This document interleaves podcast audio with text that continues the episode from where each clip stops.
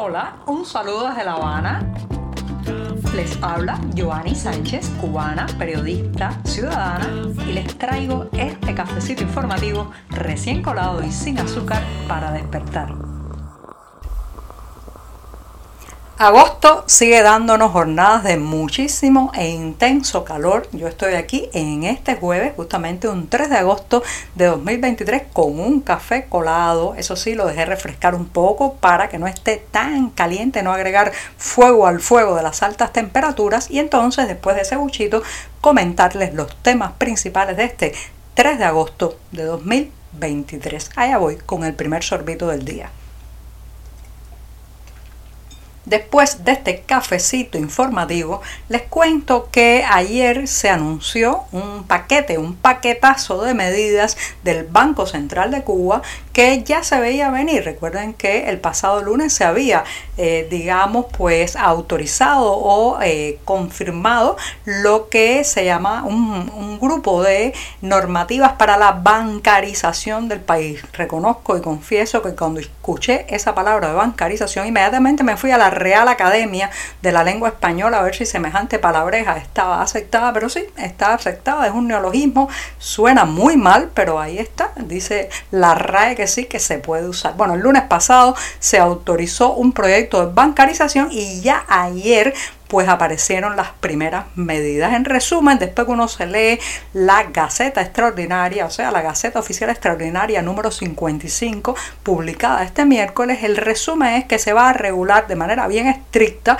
la extracción de eh, dinero en efectivo por parte de lo que ellos llaman actores económicos, que no son otra cosa, señoras y señores, que el trabajador privado, el negocio particular, la pequeña y mediana empresa o el trabajador que ellos llaman por cuenta propia, pero que reitero ha sido el particular de toda la vida, el sector privado de toda la vida. Bueno, pues va a ser muy regulado la extracción porque se le achaca a ellos, fíjense ustedes qué manera de pensar el Banco Central de Cuba, se le achaca a esta extracción de grandes sumas de los cajeros automáticos la ausencia o la escasez de efectivo en las calles cubanas. Parece ser que el Banco Central espera que con esta medida que hará más compleja la extracción de moneda nacional por parte de este sector, pues se reduzca el déficit de billetes de pesos cubanos que eh, la gente puede extraer de estos cajeros. Yo no sé qué lógica está siguiendo el Banco Central, tampoco soy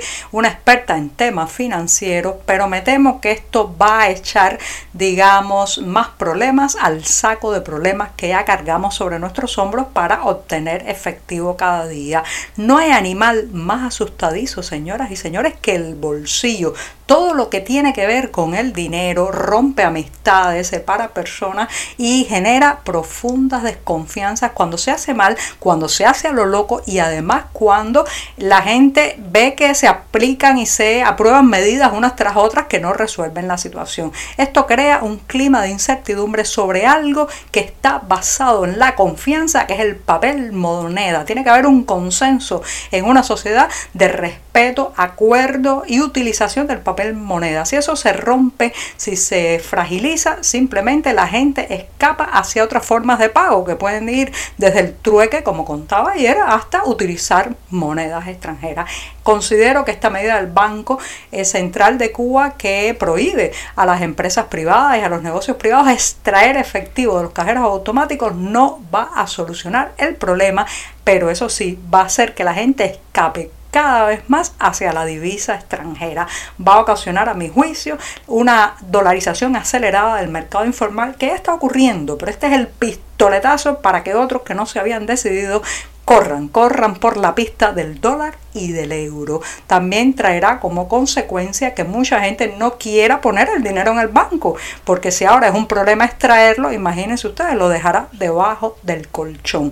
La cantidad de efectivo que no toca siquiera las instituciones bancarias y sucursales, a mi juicio, aumentará. En fin, esto es un desastre como quiera que lo pinten y están dando verdaderos palos de ciego. El problema es que lo están dando sobre algo tan sensible como el dinero, sobre ese animal tan asustadizo que es el bolsillo. Por debajo de la mesa, sin mucha algarabía, ha pasado la reciente publicación en la Gaceta Oficial de un decreto, sí, porque este país se mueve a golpe de decretazo va y decretazo viene.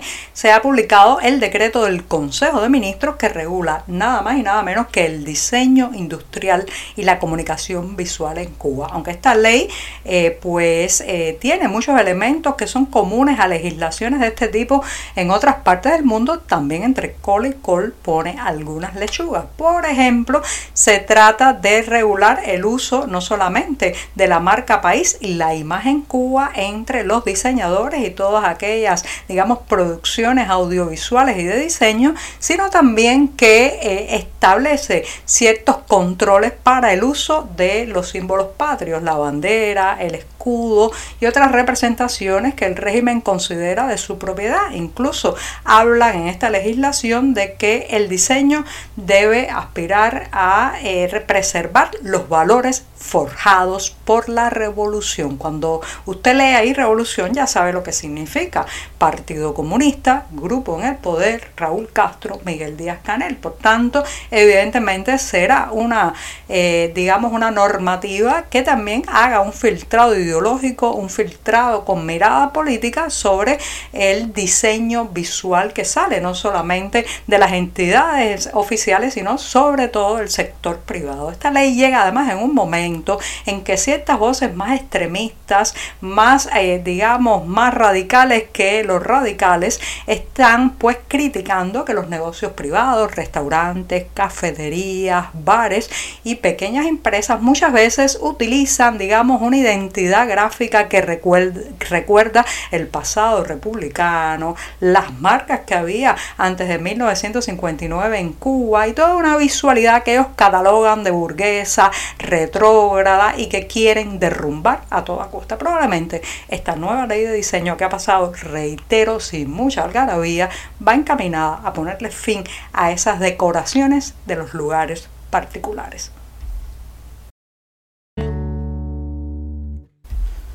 Ha pasado un año más, ¿sí? En dos días, el próximo 5 de agosto, se cumplen 12 meses 12 largos meses de que comenzara el incendio en la base de supertanqueros de la bahía de Matanzas. En él perdieron la vida 17 personas y más de 100 sufrieron también afectaciones. Muchas casas de la zona fueron derruidas y eh, un año después el régimen cubano plantea hacer una serie de homenajes en los próximos días para eh, pues recordar a estos fallecidos, la mayoría de ellos bomberos y algunos de ellos simples jóvenes del servicio militar obligatorio o servicio militar activo, como se le llama ahora, que básicamente fueron mandados a morir en una zona donde, eh, bueno, pues la, mm, los cuerpos de bomberos prácticamente no podían hacer nada debido a las llamas y al almacenaje de combustibles de la zona. La prensa local de Matanzas ha hablado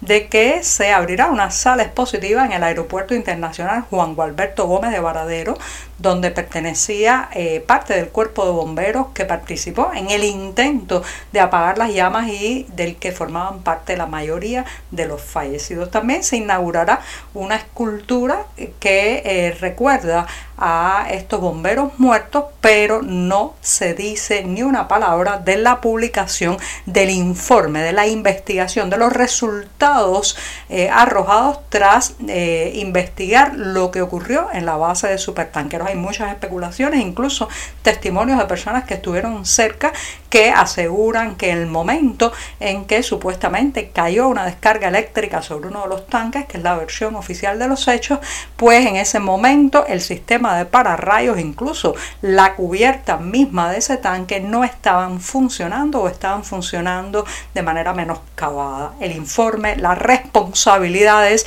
quién ha sido removido de su cargo, juzgado o emplazado por este incidente que costó 17 vidas, de ellas algunas muy jóvenes. Bueno, pues eso no se ha publicado hasta el día de hoy. Un año de silencio, un año de ignominia, un año de secretismo.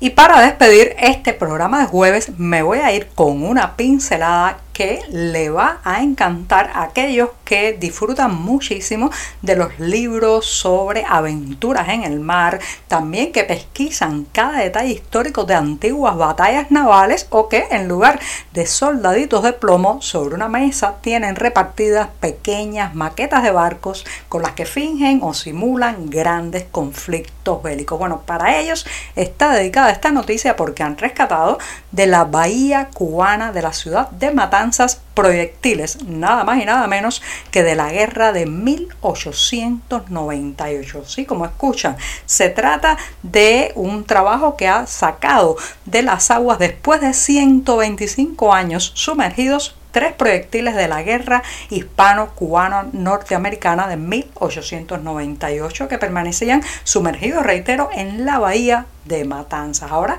están en un proceso de conservación y se espera que pronto puedan ser expuestos en museos de la isla. Los detalles de esta noticia tan interesante los pueden ampliar en las páginas del diario digital 14 y medio. Y ahora sí, me despido hasta mañana viernes, el último cafecito informativo de esta semana. Muchas gracias.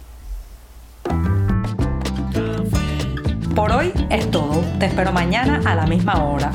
Síguenos en 14medio.com. También estamos en Facebook, Twitter, Instagram y en tu WhatsApp. No olvides, claro está, compartir nuestro cafecito informativo con tus amigos.